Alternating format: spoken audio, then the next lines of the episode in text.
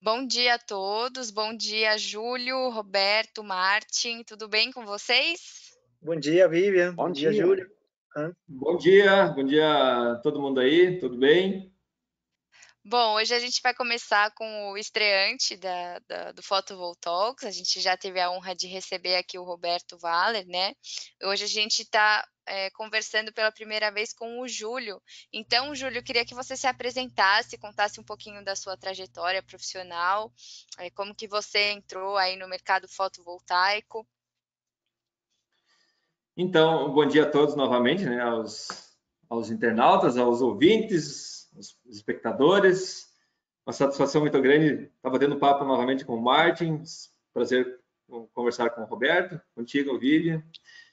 Então, a minha história na, na, energia solar, vamos dizer assim, é um pouco antes ainda, a, a minha carreira iniciou fazendo montagens elétricas industriais, é, residenciais, é, montagem de data center, a parte de informática de, de escritórios, né? Isso ontem a, empresa completou uh, oficialmente, né, 18 anos. E nesses 18 anos sempre foi, é, eu sempre busquei uma um, um, ramo diferente do que o mercado tinha disponível, né? Que era a questão de buscar um conhecimento numa outra área. E já se passaram 14 anos uh, do meu primeiro contato com pesquisa, literatura e, e, conhecer a energia solar. Por incrível que pareça, né? Tu pega o mercado do fotovoltaico hoje em dia, tu ouve as pessoas dizendo que iniciou há, há um ano, dois anos, três anos, e eu lembro que lá em 2006, quando eu tive a, dizer assim, ó, eu tive uma frustração de um outro negócio e fui parar no fotovoltaico. É, eu fui visitar usinas de, de biogás lá no Mato Grosso para saber como é que funcionava e tal. Eu pensei, como é que eu vou fazer com esse negócio na cidade? Se não vai funcionar. E voltei de lá desapontado, né? Tentando buscar uma, uma outra fonte. E aí, Marte, vem o nosso sangue germânico, né? Fui pesquisar literaturas de fotovoltaica lá, coisas lá da Alemanha, né? O que, que é isso? Como é que vai funcionar isso, né? E já logo em seguida tive a oportunidade de, de conhecer em loco lá em Portugal, na Alemanha, e, e só, só cresceu de lá para cá, né? Hoje nós temos instalações já há mais de cinco anos. A primeira instalação que eu, que eu participei, ainda como aprendiz ainda, né? Já tem mais de seis anos. Hoje nós temos longamente mais de um mega e meio instalado, são mais de 150 instalações em todos os segmentos de, de residência, mercado, padaria, fruteira, indústria, todos os segmentos mesmo, tanto em, em solo, edificação, cobertura de prédios, residências, em todos os segmentos, né? E já há cinco anos que é uma das, das viagens que fiz para a Alemanha, é, foi onde encontramos esse equipamento que está aqui atrás. Eu digo com bastante firmeza que a Hotmais é pioneira no Brasil com relação à, à preocupação com a, não só a instalação, boas instalações, mas também com a conservação dessas usinas, né? É, foi uma pesquisa bastante longa que a gente fez é, na época para levantar um fornecedor é, e até chegar ao ponto de aquisição de equipamento. Hoje nós temos esse, esse equipamento aqui, já, já realizamos algumas atividades de limpeza e ela tem que ver o resultado é extremamente progressivo, né? De, a diferença que dá de uma de uma limpeza, o resultado que dá é imediato, né? Então não é dizer assim, ó, vou fazer a limpeza, vou aguardar para ver o, o, o, resultado que vai, vai se obter. É instantâneo, é o momento que passa o equipamento que faz a limpeza, já o resultado é, é de imediato. É. Então, Bom, vamos guardar a parte da, da manutenção para daqui a pouco. É, Roberto, se você puder é, se apresentar também, é, falar um pouquinho da sua história e aí a gente já começa a entrar no, no assunto de hoje. Bom, bom dia a todo mundo. É, eu sou o Dr. Roberto Valer, sou pesquisador da área de energia solar, né? Trabalho muito tempo com esse tema. E o tema é manutenção, né? Quando a gente fala em manutenção do sistema fotovoltaico, pensa geralmente em limpeza, mas manutenção é uma coisinha um pouquinho mais ampla, que vamos conversar hoje. E para mim é um, um, tema muito interessante, porque, como já tinha comentado, não vou falar toda a minha história, da, como já fiz a outra vez, mas eu trabalhei muito com comunidades rurais. E ah, para ter uma sustentabilidade desse sistema, né, para garantir que esses sistemas que a gente instalou, que, que muitos pesquisadores instalaram por muitos anos em zonas rurais, o ponto-chave era a manutenção. Porque imagina, né, se, se, a manutenção não era feita de maneira correta, imagina enviar uma pessoa de São Paulo até uma comunidade amazônica, comunidade que muitas vezes você tinha que pegar três dias de barco. Era impossível. Então, sempre, assim, uma coisa que a gente viu que era importante era isso, capacitar tanto o usuário final como uma pessoa que a gente chamava de instalador, né, não tinha figura integrador, né, justamente para que tenha esses conhecimentos técnicos para fazer essa manutenção. E eu, eu acho, né, que são, é um ponto-chave, e por isso que aceitei participar de, desse debate, que acho que vai ser muito interessante. Por quê? Porque a gente tem que capacitar tanto o cliente final, o usuário, para fazer a manutenção, como também ele tem que aprender a valorizar a importância de contratar uma, uma, uma empresa, uma equipe boa para fazer essa manutenção. Porque senão, se o sistema não vai funcionar da maneira correta, ou se for, for feita a manutenção da maneira que não é certa, seu sistema pode começar a apresentar mais problemas. Então, é um tema bem, bem interessante. Eu agradeço também o convite aqui para debater. E, bom, já podemos começar sobre, a falar sobre ele. Bom, então já vou começar perguntando, doutor Roberto. É, a manutenção é obrigatória? É, como que isso ainda é, acontece hoje no Brasil? Tá. É, tem, tem assim uma, não sei se é exatamente uma mudança de paradigma, mas muitos falam que sistema fotovoltaico é livre manutenção. E isso não é verdade, tá? Quando a gente fala em manutenção, a gente tem várias formas de manutenção, né? A, a manutenção corretiva, né? É, que quando acontece um problema, né? A manutenção periódica, que justamente é que a gente tem que se focar agora. E tem outra que é a manutenção é, preditiva, quando, que é quando você tem um sistema de monitoramento. Que, que é manutenção em si, né? Realmente, se você compara o sistema fotovoltaico com outros sistemas de geração, que tem partes móveis, mecânicas, a manutenção do sistema fotovoltaico é muito mais simples. É, mas, o que, que seria essa manutenção? O mais básico, limpeza dos módulos. Por quê? Porque quando um módulo, né, quando um módulo, ele recebe menos quantidade de, de recurso solar, de radiação, ele produz menos corrente. Então, a produção se vê afetada. Então, esse é o, o, mais básico. Então, fazer a limpeza dos módulos. E aí tem vários parâmetros que a gente vai poder conversar depois, mas não é só isso. Por exemplo, é manutenção do entorno. Se você tem uma usina solo, né, você limpou todos os módulos, mas a grama está desse tamanho aqui, também você está deixando de receber raios no, raios solares no, na, no teu módulo. Então, também a manutenção do entorno, eh, o aperto de todos os parafusos, chaves seccionadoras, eh, o análise com câmera termográfica a cada certo tempo, justamente, né, para ver se alguma, algum contato está bem ou não.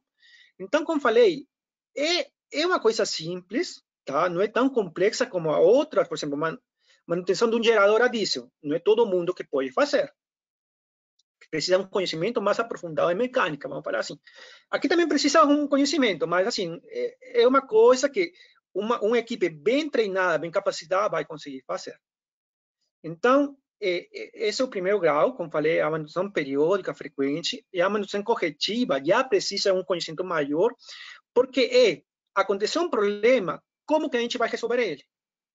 Pode ser por causa do inversor, pode ser por eh, por um conector que está que não está bem crimpado, que está aquecendo, então já é um grau mais complexo. Eh, e isso justamente é, é, muito importante porque abre uma nova forma de negócios com o teu cliente. Seja que você vendeu o teu sistema, um sistema fotovoltaico, né? E já dá, olha, eu te garanto que aqui nos dois primeiros anos, como um diferencial que outros não te oferecem, eu te dou eu faço a manutenção, né, falei, todas as coisas que acabei de falar, ou seja, que você abre um novo negócio. Olha, eu não instalei teu sistema, mas eu agora eu posso fornecer esse, esse serviço para você.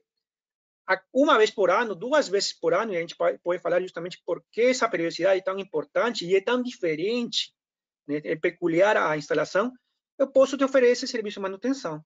Então, é uma oportunidade muito muito legal para todos os integradores, né? Que eles fiquem antenados, entendam, capacitem suas equipes, orcem exatamente quanto que vai custar, né? E comecem a oferecer. É, com certeza. A gente estava comentando um pouquinho antes de entrar ao vivo sobre como a limpeza pode ser uma porta de entrada justamente para oferecer esse serviço de manutenção após a instalação, né? Então, Júlio, eu queria que você comentasse agora assim um pouquinho mais sobre esse equipamento específico que vocês trabalham é, e como que vocês já estão vendo esse mercado da, da limpeza no Brasil, dos painéis, como que é, é o seu negócio, né? Como ele gira, como que ele funciona. Queria que você explicasse um pouquinho sobre tudo é, para a gente e para os espectadores. Bom, essa necessidade, a gente sempre falou que é, não é uma questão só de empilhar módulos em cima de, de residências, indústrias e etc., ou lá no, no, solo, é de prestar um serviço diferenciado, porque a, a, a mesma necessidade todo mundo faz, desculpa, todo mundo faz e tem o alcance simples, vamos dizer. Agora, você fazer uma manutenção, como o professor estava comentando, uma manutenção generalista, não simplesmente passar embaixo do galpão da, da, da, da residência e olhar e dizer que está tudo bem, né? É fazer uma revisão de contatos, é ver a questão de apertos de, dos bornes, de, se o inversor está tudo, tudo regularizado, não está com sujeira no, nos filtros, no, nos, nos, coolers, né? Ou se não tem é, alguma, vamos dizer assim, um, algum dano com, com é, um módulo que está quebrado, trincado, sei lá o quê. É, se o mato não está passando da, da borda dos módulos, se não tem árvore que está batendo no, no telhado do, do, da casa, essas coisas é bem uma, uma, revisão ampla, por mais que eu concordo com o que o professor estava comentando sobre a, a, simplicidade que é fazer uma manutenção num sistema fotovoltaico. Não é, é tão simples, mas não é uma coisa assim ah, de outro mundo. Mas requer é, treinamento, requer profissionais qualificados, treinados com todos os requisitos das normas trabalhistas que a gente, que a gente sabe que tem, é, exposição a um trabalho em altura, é, o acesso, é, o que vai ser feito, como vai ser feito, quem vai fazer. É, envolve uma série de, de, de, de, coisas que não é simplesmente chegar no cliente e ah, vou, eu vou instalar um sistema de energia solar e, e vir as costas e, e, e até logo. E esse até logo, talvez até nunca mais. Existe uma necessidade e requer uma, uma quantidade de profissionais qualificados para isso e vai crescer de uma maneira muito uh, grande ainda a questão de, estar tá preparado para atender esse nicho de mercado. Essa foi a visão que a gente teve lá há, há três, quatro anos atrás, quando fomos atrás de, de, de um fornecedor, de uma empresa que conseguisse nos, nos fornecer aqui no Brasil um equipamento para fazer a limpeza a gente sabe que tem por aí pessoas andando por cima dos módulos e com rodo e com tal. Quanto tempo vai durar isso? A gente tem ideia, mas o cliente talvez não sabe. E, e às vezes a necessidade de fazer uma limpeza é, é tão urgente que ele contrata qualquer um para fazer. Então, a nossa ideia sempre foi fazer o, o, o trabalho diferenciado, com equipamentos adequados Está aí a, a, amostra do equipamento que a gente tem aqui, já tem feito alguns trabalhos e, e o resultado é, é, é, bem, é bem satisfatório. E, e de alcançar ao cliente um, a um preço acessível e, como o professor estava comentando, abrir um nicho novo de mercado. Porque, quer ou não, as empresas que têm, é, assim, médias, grandes instalações, não vão contratar uma pessoa qualquer para fazer um, um, um, trabalho lá de uma revisão, de uma manutenção. Eles vão, eles vão querer contratar uma empresa qualificada, que tem a ferramental, equipamentos, profissionais treinados, os EPIs apropriados para trabalhar em altura, e que queira ou não, se ele não for efetuar a questão de uma conservação, uma limpeza, uma revisão do seu sistema, amanhã ou depois ele vai começar a agregar perdas consecutivas, uh, o sistema com sujeira acumulada e o sistema começar com uma degradação de geração e o, e o que é o, a parte importante do sistema, que é a geração de créditos lá, vai por água abaixo, né? Então, essa é a nossa visão da Voltmais, de fazer com que uh, a gente tenha uma, uma oportunidade a mais, vamos dizer assim, com, com os dias de hoje, que é um mercado tão complicado e, e a deficiência de, de, de, oportunidades por ocasião de uma crise que está aí, né? De ter uma, uma, uma outra saída, de um outro nicho de mercado para atender um, um, um serviço diferenciado também para os nossos clientes, né? E como que esse equipamento funciona, assim, especificamente? É, ele explica um pouquinho sobre, sobre como funciona, e não só esse equipamento, mas como que é feita a limpeza é, dos módulos. Bom, esse equipamento é, como eu disse, né, um equipamento alemão. Ele não tem motorização elétrica. não tem motorização elétrica. É, são escovas rotativas é, uh, circulantes e não a gente sempre comenta que não há necessidade de fazer um desligamento da usina para você fazer um, uma limpeza. E como ele não tem motorização elétrica que, que tenha interferência no campo magnético dos módulos, então você pode utilizar ele normal, dia de geração a pleno, normal. Ah, ele trabalha com água desmineralizada, pressurizada com uma máquina externa e a escovação é feita a, com a própria água que o, a, a, motorização da máquina utiliza para fazer a, as escovas a, terem a rotação dela e o mesmo a mesma força de água que vai para fazer as escovas girarem, ela faz um spray e ela faz uma pré-umidificação nos módulos anterior à escovação e na, na escova dela também vai uma quantidade de água para que quando ela vai fazendo a, a escovação, ela tenha a, a água suficiente para fazer a limpeza. Uhum. É, Roberto, você sabe se já existe algum estudo é, comprovando que a limpe... qual o ganho é, da limpeza na eficiência do sistema? Já tem algum número é, específico sobre isso? Ou ainda. Então, é, é, que isso aí é outra coisa que é a mesma coisa que quando todo mundo me pergunta, olha, se eu não colocar meu módulo orientado para o norte, quanto que vou ganhar? Depende do local. É assim, vamos, vamos, vamos por partes. Que, que afeta primeiro? A gente tem que entender quais são as fontes de poluição. Tá? Se vamos falar de limpeza dos módulos, a gente tem que entender quais são as fontes que vão ocasionar essa poluição. O mais comum é a poeira e a sujeira. Só que locais que estão próximos, por exemplo, de uma de algumas fábricas, né, de algumas indústrias. Chaminé polui, emite material particulado, vai ter uma, uma, uma, uma acúmulo de sujeira. Se você estiver uma, uma região que tem muitas árvores, folha, pólen, né? Se, tem, se, você, se você estiver em uma região que tem muita atividade, por exemplo, de animais, pássaros, né? o pássaro vai deixar um cocôzinho por aí. Todas essas coisas fazem que justamente, né, é, inclusive, e vou falar uma coisinha antes que eu esqueça, Aqui na USP tem um estudo que uma bióloga fez e mostrou que aqui para o microclima de São Paulo, capital, tem um funguinho, né? Eu não lembro se é um funguinho, uma bactéria agora, tá? É, que justamente ele se deposita no vidro, incluindo o vidro do, do, do módulo, e ele cria como uma gordurinha, né? Que faz que justamente a limpeza seja um pouquinho mais complicada, né? Mas também afeta justamente na quantidade de, de radiação que chega no módulo. Então, são fatores muito, muito específicos. Isso faz justamente que, dependendo como for feita a configuração, o, a perda ou o ganho, justamente por causa da limpeza, varia.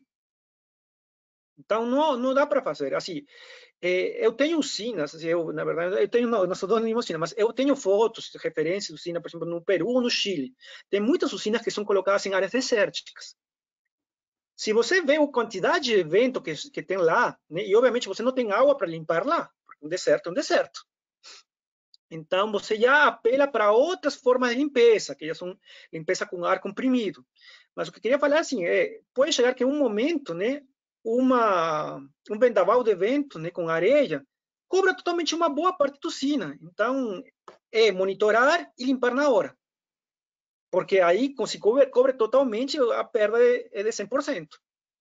Então, é muito específico do local, por isso que é tão importante que cada universidade faça um estudo na cidade onde eles tenham e façam essa avaliação. Pode ser 15%, pode ser 8%. Em termos gerais, tá? É, é um 10%. Assim, uma usina que não limpar durante um ano, né, que não estamos falando uma usina normal, é, pode perder até 10% da geração.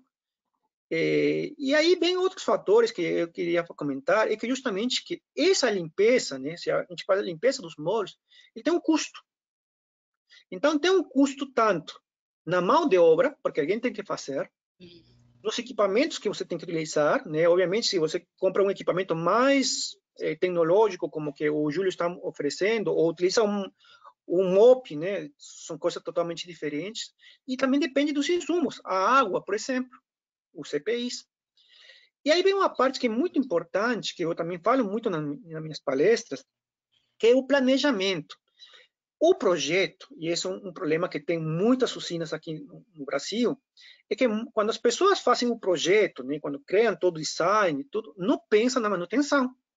E a gente vê muitos telhados né, que foram enchidos totalmente com módulos fotovoltaicos, sem nenhum espaçamento, a única forma que você consiga pisar é pisando na calha ou, ou na cumieira, que são totalmente perigosas, entendeu? E aí, como que você vai fazer a, a, a, manutenção? Lembrando que a manutenção não é somente limpar, né? Porque você pode utilizar uma, sei lá, uma telescópica, colocar uma... É olhar o módulo, fazer a inspeção visual. Então, temos esse problema. Outra coisa, também ia falando, estou falando um monte de coisa, porque Pode mas, falar. mas também na, na, seleção de equipamentos, você também já está eh, vendo que se essa usina vai ter uma manutenção periódica mais, mais constante ou não. Por quê? Se você utiliza equipamentos que não são os adequados, se você utiliza equipamentos que não são da melhor qualidade possível, você está pensando justamente né, que você vai ter que fazer manutenção com mais frequência. Por exemplo, se você, você que é mais especialista em estruturas, se você não utiliza um material adequado, um material que tenha proteção contra corrosão, né, essa, essa estrutura vai ter que ter algum tipo de manutenção, vai ter que limpar, pintar, né, substituir em alguns casos. Então, igualzinho com os conectores. O conector MC4, se você compra um conector que você não sabe a procedência dele, daqui um ano ou dois anos vai ter que trocar tudo. Então, por ter economizado né, no projeto, sei lá, alguns centavos, você está fazendo que mais na frente esse custo não seja simples, porque uma, trocar conectores é muito mais difícil que ter comprado os, os autênticos, uhum. de boa qualidade, né? Então, uma coisa que você poupou, sei lá, 100 reais, vai ter um custo mais na frente, manutenção de mil, mil quinhentos reais, porque a empresa que vai substituir não vai te, não vai te cobrar barato. Então, é, é uma coisa assim bem complexa, como eu falei, é, parte do, da, do design da, da própria usina e vai até o final, quando a usina está montada. Porque, como eu falei também, inspeção. Tem a NBR 16274, tem um item que se chama inspeção. Infelizmente, não temos uma norma manutenção. A norma internacional é a IEC 62446-3. A gente não traduziu, não temos projeto, pelo menos não tem norma fazer essa, essa tradução aqui no, em curto prazo. Mas ela fala justamente todas essas coisas que estou comentando. Eu não li em extenso, né? Mas é, fala justamente de, de, dos cuidados que tem que ter antes, os cuidados que tem que ter durante. O que o Júlio comentou é muito comum. Pessoas oferecendo serviço de limpeza, manutenção, limpando, pisando os módulos. Em 2020, isso em 2015 até não é aceitável, mas dava para entender que muitas pessoas não sabiam. Em 2020 é inaceitável que as pessoas ainda pisem nos módulos fotovoltaicos, porque isso causa microfissuras.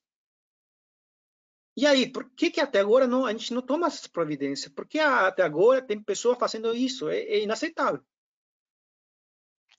Sim. É, a gente recebeu uma pergunta aqui de um dos nossos espectadores, até convido os nossos espectadores, quem quiser pode mandar uma pergunta aqui para os especialistas que a gente vai direcionar, tá bom? É, se existe alguma ordem nessa manutenção, se existe alguma sequência que deve ser aplicada, é, tanto né, em todos os procedimentos da manutenção, quanto na limpeza também.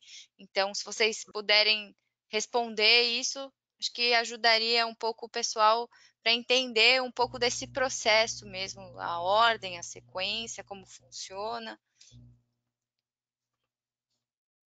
Quer falar, Júlio, ou quer que eu comece? Esse começo não para, né?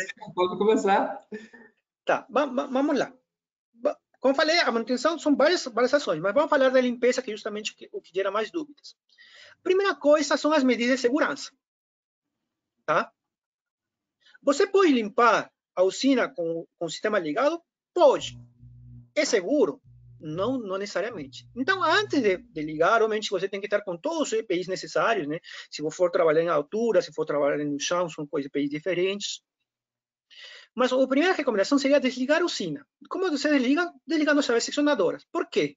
Porque você está diminuindo justamente que tenha um problema elétrico. Obviamente, quando tem sol, tem energia nos módulos. Então, antes também de fazer a limpeza, você tem que dar uma olhada, uma, fazer uma inspeção visual, olhando que nenhum condutor, né? É, às vezes tem a maritaca, tem um ratinho que dá uma mordidinha nos cabos. Então, às vezes a própria estrutura, né? O cara coloca um eletro, é, eletroduto e o próprio eletro, a própria calha faz que a, a, o condutor perca a isolação. Então, a primeira coisa é dar, fazer uma inspeção visual, ver que nenhum módulo esteja danificado, tá? E que nenhuma parte do condutores também, que faz parte da usina, estejam danificados. Beleza. Está trabalhando seguro. Agora sim, horário. De preferência, faz das primeiras horas de manhã e as últimas horas da tarde, tá? Uhum. Porque é o horário de menor eh, irradiância. O que mais eh, tem que planejar? Bom, tem o planejamento, né? Eh, as fontes de água. Tem locais onde a fonte de água não é tão fácil de, de, de ser encontrada. Se você, eu trabalhei muito no sertão, né, justamente com o problema do bombeamento, de, o acesso à água. A gente trabalhar com bombas solares, né? Então, às vezes, você a única água que você tem é a água do poço. E essa água do poço tem material sedimentar. Não é adequada para utilizar, porque você vai limpar e vai deixar todo esse material em cima dos módulos. Então, também tem que se planejar em relação a isso. Né? Água, a, não sei se é água dura, água pesada, que chama aqui, agora esqueci o nome, né? ou água também que às vezes vem do, da rede de, de água e vem também com bastante materiais. Em outros países é bem comum. Então, tem que ver justamente, ah, com, com que água eu vou limpar? Eu não tenho água, pois eu vou ter que utilizar outro recurso, como eu falei, na, no Chile, nas usinas que estão lá no, no norte do, do Chile, utilizado é, ar comprimido. Então, tenho que ver meus materiais. Beleza, tenho água, água de boa qualidade, materiais, qual material vou utilizar. Agora, tenho que ver justamente quantas pessoas eu vou utilizar. Não é a mesma coisa limpar uma usina pequena que uma usina de várias hectares. Em uma usina de vários hectares, você já apela a uma coisa mecanizada, né? os robôs que fazem essa limpeza. Fiz o planejamento. Bacana. Agora vou começar a limpar. O que, que eu tenho que fazer? Né? O material que tenho que é, usar, independentemente de ser um mop, um pano, tem que ser o mais macio possível. Eu li, assim, eu li vários manuais dos fabricantes justamente para me informar. Alguns permitem alguns produtos, outros não permitem, né? Mas em geral todo mundo recomenda utiliza água, somente água. Eu sei que às vezes tem, por exemplo, sem nenhum produto. Sem nenhum produto, água, Só água pura água. Uhum. É, às vezes o cocô do passarinho é um pouquinho mais difícil de, de remover. Então, nesses casos, utiliza um sabão neutro. Esse detergente neutro, nesse né? pé branquinho, né? É, só que tem que cuidar para depois limpar bem esse, é, é, esse produto, porque senão deixa, deixa manchas. Então, são esses cuidados assim básicos, né? Mais ou menos eu, eu falei um passo a passo, mas parte para a segurança, o planejamento. Por que áreas, por qual áreas do telhado eu vou transitar para otimizar meu tempo? para poder limpar todos os módulos com a maior velocidade e eficiência possível. Também é outra, outra coisa interessante. Mesma coisa com usina de solo também, que são, são setores maiores. É, então, vai mais ou menos por isso que eu, que eu acabei de falar. Não sei se o Júlio quer complementar algumas coisas que falei. Perfeito. É, uma coisa que a gente sempre leva em conta de avaliação de qual a necessidade de ser feita uma limpeza, né, é a característica, é, como você comentou anteriormente, a característica de, de cada região. Por exemplo, uma usina de verde estrada vai ter muita poeira de fuligem de, de, de, trânsito, né? Pneu, queima de combustível e aquelas coisas todas, né? Uma outra coisa também é a região agrícola.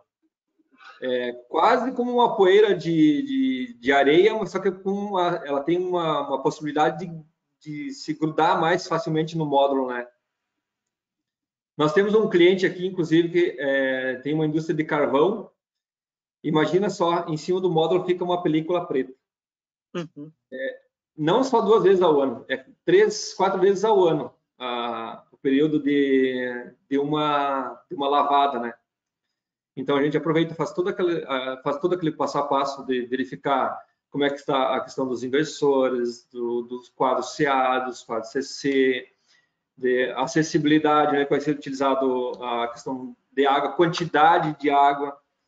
É, uma outra coisa que assim, é, a gente leva muito em conta também é o, o, de não ter desperdício de água. Essa máquina utiliza, em média, 400 litros de água por hora. Quantos quilowatts eu limpo por hora com essa máquina? Se é um local de boa acessibilidade, eu consigo fazer até 60 quilowatts pico por hora.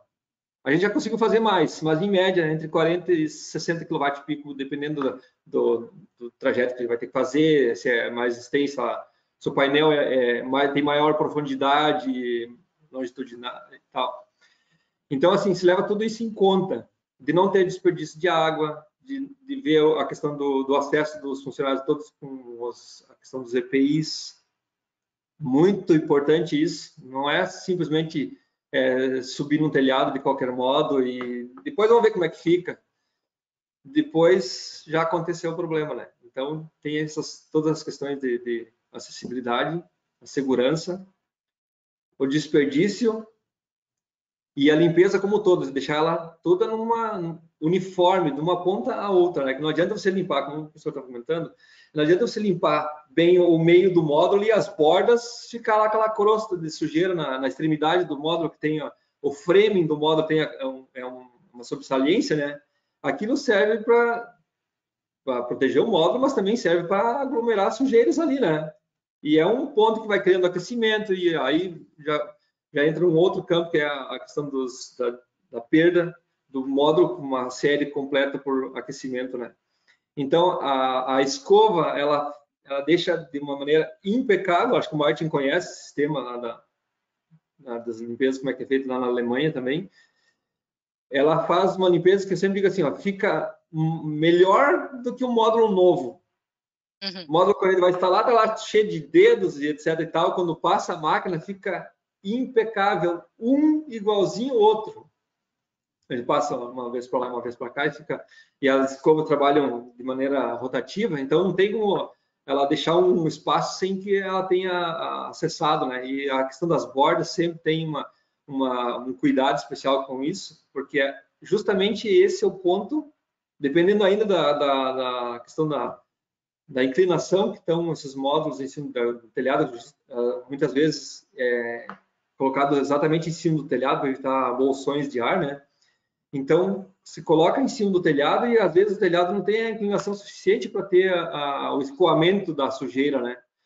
Então, essa borda tem que ser feito, ter um, um carinho especial quando vai utilizar o equipamento, para que ali naquela, naquele setor do módulo seja feita uma escovação mais, mais contínua, para que tire todo aquele sedimento de sujeira, de poeira que ficou ali principalmente em área que tem a possibilidade de ter o acesso de aves, é, topo de prédio, essas coisas. É, é, mais as aves que migram, pousam por ali e fazem os seus, as suas necessidades ali mesmo, né? Então, é um ponto que cria aqueles hotspots né, de aquecimento, e isso tem que ser eliminado como todo, né? Com Eu certeza. acho que seria basicamente isso, né? A questão de, dos cuidados e da, da, da, das características de cada, uhum. de cada região, caso de cada usina, né? Pra, dependendo disso, para fazer o, o, as, suas, as suas limpezas por alguns períodos mais frequentes ou outros mais curtos, né? Uhum. É, tem algumas perguntas aqui, antes de eu passar a, a bola para o Martin. É, uma pergunta para cada um, pelo que eu vi aqui. É, Roberto, se você puder comentar de novo qual a norma de inspeção que você comentou e a IEC, tem um dos espectadores que quer saber tá. é, é, o número da norma. Tá, não, é o que eu falei, na norma de comissionamento, tá?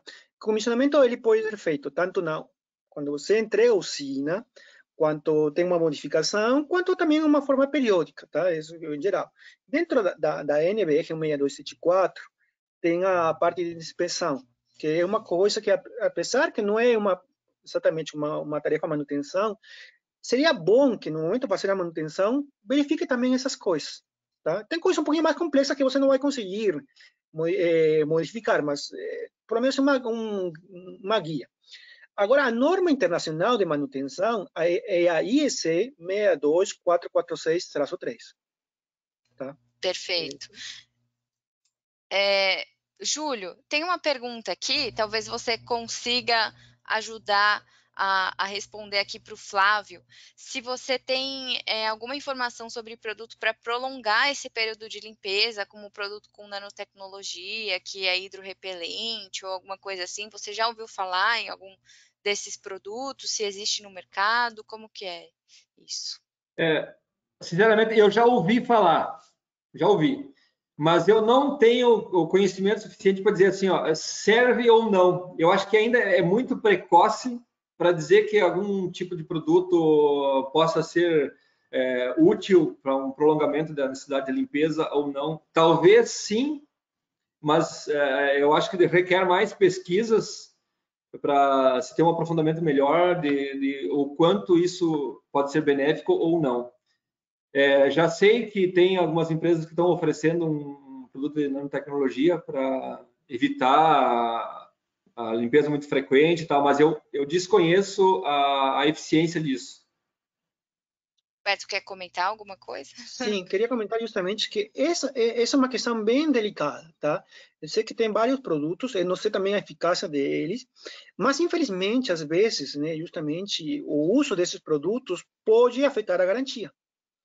Então, eu acho que antes da aplicação, compra, aquisição de qualquer desses produtos, consulta teu fornecedor de módulos, o fabricante, o distribuidor, para ver se isso está coberto, se é permitido pela garantia, porque senão você está perdendo a garantia por uma bobeira. Tá? Pode ser justo, pode ser injusto, pode ser realmente que o produto não faça, seja inócuo para o módulo, mas se o fabricante fala, isso não pode, não, não deixa isso no meu módulo, então ele que sabe, né? Com certeza. Concordo plenamente.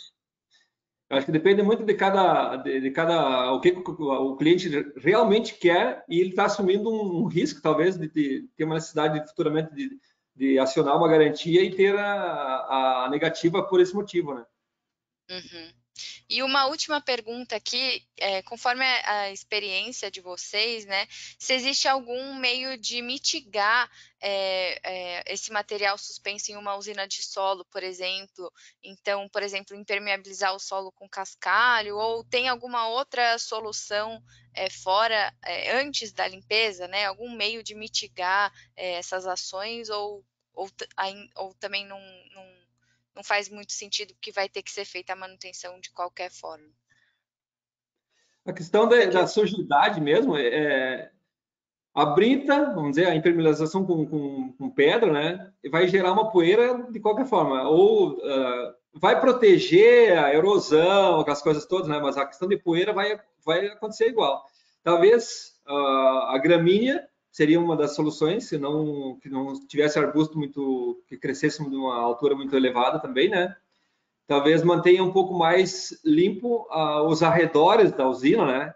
Mas não quer dizer que vai ter, não vai ter poeira, não vai ter sujidade e tal. Mas a, essa questão também tem que levar em conta que vai, se vai ter grama, vai ter pássaro para comer a semente da grama também. É, é tudo uma questão de, de analisar realmente, né? Qual é a necessidade específica de cada localidade, né? É, só queria complementar justamente lá bem o, o, o, que tinha falado, né? Que a grande maioria das pessoas, né, pensa no, no capex, né, no investimento inicial que fazem na usina e não pensa no opex. Né? E justamente quando você entra com o conceito do LCOE, né, o custo nivelado de energia, é que você analisa esses fatores. Por exemplo, uma estrutura baixinha, ela vai precisar de uma manutenção justamente se você coloca grama uma estrutura baixinha de solo, não sei, que tem umas que são bem nanicas, né, bem, bem uhum. pequenininhas. Uma estrutura maior, é, obviamente tem um, um, investimento maior, mas se você colocou grama, então talvez a limpeza não tenha que ser tão, tão periódica. Tudo depende, novamente, de analisar o entorno no momento do design da, da, da, do, desta usina, analisar as fontes de poluição, considerar as manutenções que esse, manutenções que esse local vai ter e justamente utilizar os materiais mais adequados para minimizar esse, esse OPEX, né? Que é o que falo. A manutenção dói depois com o tempo uma coisa que precisa de manutenção muito frequente vai doer no cliente, vai causar incômodos no cliente, porque ele espera, né, que essa usina funcione sozinha, que não dê tanto dor de cabeça. Ele somente quer que usando conta, ele não quer estar trabalhando lim, é, é, limpando como ele limpa o carro dele, né? Ele não vai fazer isso com Uhum. Muitas vezes até a questão da, da omissão da informação para o próprio pro cliente quando ele está contratando uma usina, né? Ah, não tem manutenção, não tem nada, mas tem a questão da conservação, de uma limpeza, de uma revisão periódica. É, a gente sempre comenta internamente que, que é, essas informações o cliente deve saber no momento de contratação. Porque depois que está instalado, vão dizer assim, ah, agora tem que fazer um, tem que contratar alguém para fazer uma limpeza, tem que fazer um, uma outra manutenção mecânica, não sei o quê. Então, essas informações não, não, não se podem omitir do cliente no momento que ele está contratando uma usina. É importante ele saber para estar ciente do que ele vai fazer, do que ele tem que fazer depois que tiver implantado o sistema dele, né? Só queria fazer um pequeno comentário, que agora lembrei. Na usina que a gente tem na USP, por exemplo, a gente perdeu módulos, porque justamente né, eh, a empresa que fez a, a limpeza, não a limpeza, a, o corte da, da grama, ela não tomou os cuidados necessários. E aí passou esse carrinho, essa maquininha, né? A maquininha pega às vezes uma pedrinha, assim como acontece com os vidros do carro, né? Pega essa, essa pedrinha e sai disparado e tem a velocidade suficiente hum. para trincar o, o, vidro. Então, também até essas coisas tem que ser bem planejadas, contratar uma empresa que entenda justamente os riscos, né? É, que ela pode ter se não, não tomar as, as providências necessárias. Com certeza. Martin, você tem alguma pergunta para fazer para eles? Ah, não, eu tô, só quero, quero, quero falar que sobre a importância desses, desses contratos, é, é, a chance que a gente tem aqui nesse mercado. Então, até nossa, nossa garantia aqui, na comparação com a Alemanha, que automaticamente são cinco anos, aqui é bem menos. No instalador dá seis meses, às vezes só. Né?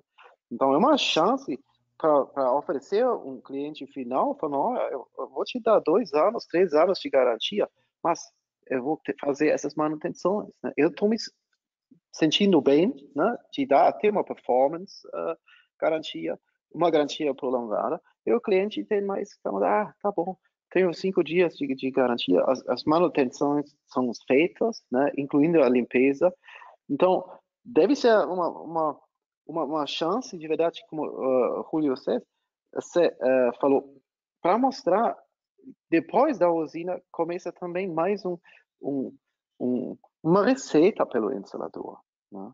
que é importante. É um win-win-win né? para a fotovoltaica, para o cliente final e para o instalador. Né? Então, um, a única coisa que, que eu vou perguntar né, é como estão as chances que, que uma manutenção se, se torne obrigatório aqui no Brasil? É, assim, é, a gente tem um, um, problema bem complexo, né, que justamente é a, é a aplicação das normas em geral, em geral, né? a gente sabe que mesmo os fabricantes às vezes são relutantes a, a aceitar uma coisa obrigatória, né? Temos o problema dos inversores, os módulos são obrigatórios atualmente, né? Ter uma certificação. E aí, a gente não tem ainda um caso, alguma entidade, a, o CREA não faz isso, né? Que justamente faz justamente a certificação das usinas. Porque para fazer manutenção, você primeiro precisa saber como que tua usina está funcionando. Né? Então, precisa uma certificação, precisa avaliação de desempenho, precisa ver que a usina esteja funcionando da maneira correta. Né? Senão, também vai pingar alguma coisa para você. Né? Se você chegar a uma usina, a usina parar de funcionar e o cliente falar é culpa de você, porque minha usina estava funcionando bem, e é mentira. Então, é, é um caminho um pouquinho, assim, eu acho que tornar isso obrigatório para o cliente não é o caminho. O que a gente tem que fazer é capacitar o cliente, ele entende, começa a valorizar esses diferenciais, né, das empresas que fazem da maneira certa, das empresas que fazem de maneira errada, e isso é um caminho muito longo e muito difícil. Para mim, assim, eu mesmo, assim, eu tenho um olho mais clínico, assim, com, olhando instalações, consigo já enxergar, com uma foto, às vezes consigo enxergar já problemas. Mas o cliente final, e a grande maioria, até os próprios pessoas que instalam, não sabem dessas coisas. Então, é, eu sei que é difícil justamente diferenciar quem que faz da maneira correta do que faz da maneira incorreta, mas é capacitar, entender que o cliente começa a valorizar os bons produtos, os bons, os bons fornecedores, né? É, eu só saliento uma, uma, coisinha ainda que é, é, um trabalho, eu tiraria a questão da obrigação por conscientização, né? Uhum. É, o momento que se torna obrigatório, eu acho que passa a ser uma coisa muito normativa. E o cliente final ele não tem essa, não tem essa, esse conhecimento. E passa a ser uma coisa, uma, uma preocupação a mais que ele vai ter, talvez sem ter, sem que tenha a necessidade de ter essa preocupação, né?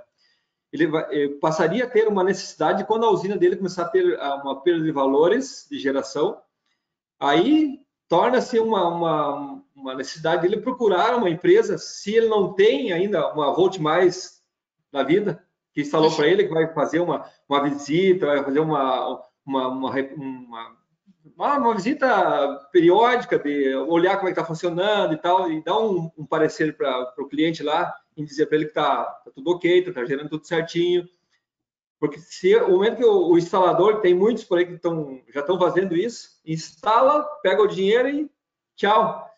Esse cliente, amanhã depois, ele passa a ter uma necessidade de buscar uma alternativa para ver o que é que está acontecendo com a usina dele. Não funciona, não presta.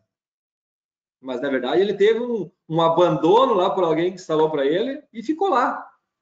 Então, é, é uma questão de, eu, meu ponto de vista, é mais de conscientização de ambas as partes de qual é realmente a necessidade no momento de fazer uma, uma, uma limpeza, de fazer uma, uma, manutenção preventiva, verificar a questão dos, dos equipamentos de, de proteção, as CA, CC, né?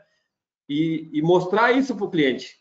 Porque o momento que ele vê a, a, essa necessidade de se tornar pequeno em relação a investimentos, de fazer uma, uma, uma preventiva, é óbvio que o cliente vai optar em fazer isso de uma, uma vez ou outra por ano, né? Sem que tenha essa necessidade da obrigação.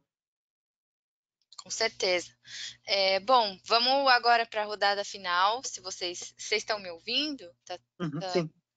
Tá bom. Perfeito. É, bom, a primeira pergunta que a gente sempre faz para os nossos espectadores é, quantos gigas de potência instalada vocês acham que vai ter no Brasil em 2020?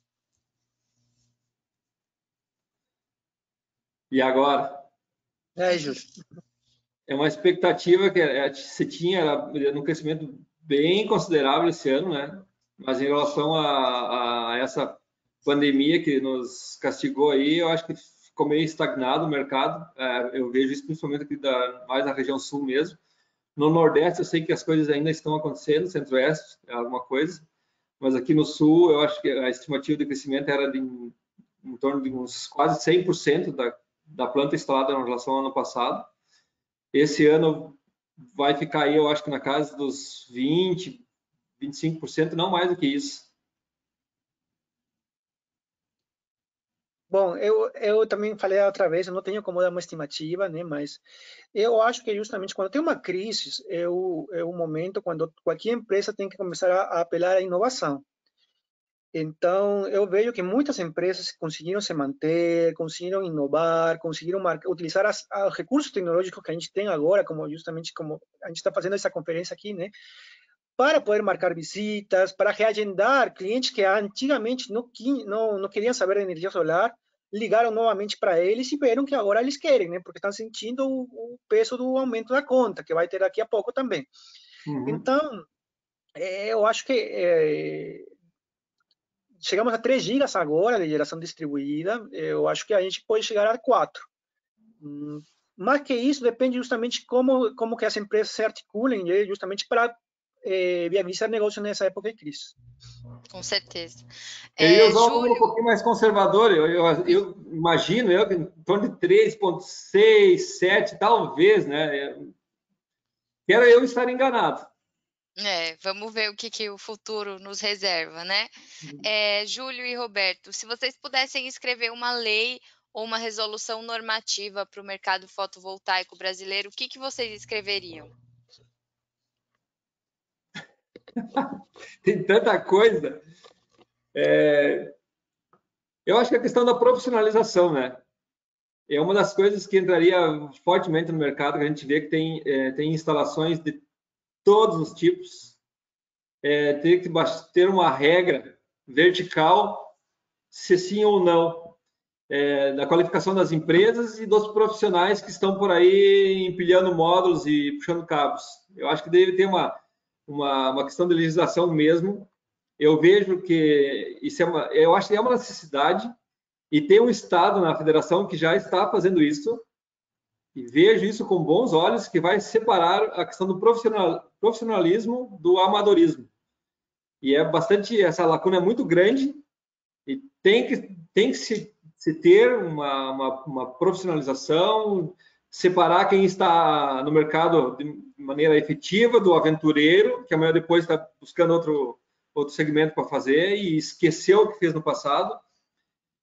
É, o meu ponto de vista, pode ser que eu esteja uh, enganado e tal, mas eu, eu, eu acho que a necessidade de, do profissionalismo das pessoas e das empresas. Roberto?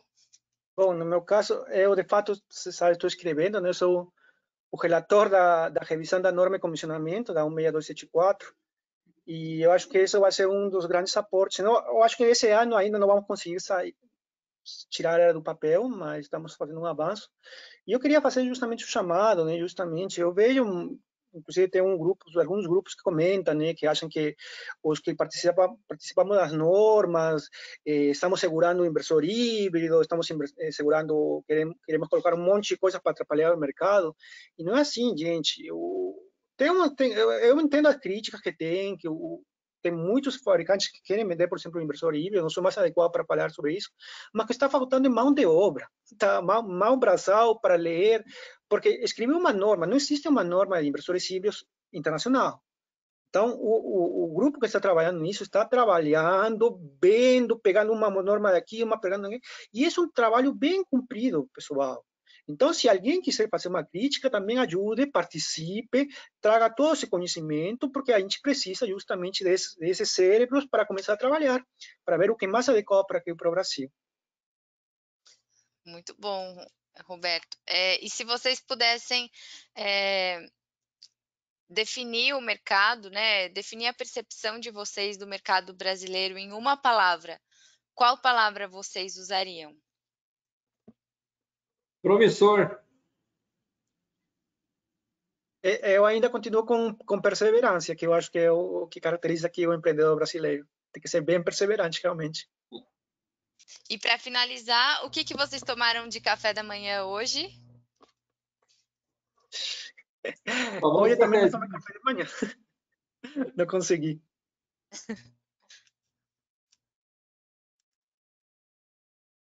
Júlia, você? Cafezinho. Que bom.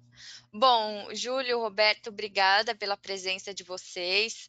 Queria agradecer imensamente a, a contribuição né, de vocês no nosso tema de hoje. É, eu acho que a gente tirou muitas dúvidas, é, tanto nossas quanto dos espectadores. Acho que é um tema super relevante, super importante a gente falar agora que o mercado está nesse momento né, de crescimento alavancado. Então, obrigada né, por vocês terem participado. Para quem não sabe, o episódio vai ficar online no YouTube. Surgiram algumas outras dúvidas aqui, mas quem tiver, quem tiver curiosidade pode rever o episódio, todas elas já foram respondidas aqui ao longo da, da apresentação. Então, queria né, agradecer a vocês novamente, dizer que vocês estão sempre convidados aqui a participar. Então, obrigada mais uma vez e bom dia para vocês. Obrigada. Eu só queria fazer um chamado. Pode fazer. É, eu estou com um pequeno projeto pessoal, eu não sou muito constante porque tenho outras obrigações, mas estou colocando algumas informações no meu Instagram. Então, quem quiser me acompanhar no Hobby Valer, eu coloquei um material sobre manutenção, eu estou preparando um material sobre pequenos componentes que causam grandes impactos. Então, me acompanhem lá que algumas coisinhas eu consigo postar de tempo em tempo. Arroba Hobby Valer. Arroba Hobby Valer, né? O Instagram Isso dele. mesmo. Queria agradecer a oportunidade aí, bater um papo com vocês, é sempre importante, ao Roberto, ao Martin, você, Vivo, também. E me coloca à disposição também para qualquer necessidade que vocês tiverem aí, uma troca de informações aí. Eu acho que sempre a gente cresce com isso, né? São temas relevantes, como você falou. E sempre temos a oportunidade de rever os amigos e tal, é importante isso também. E ficou aí à disposição e a hashtag vem para Volte Mais. é isso aí. Obrigada, Obrigado. pessoal. Bom, Um grande abraço. bom trabalho. Abraço. Obrigado. Tchau, tchau. Tchau, tchau.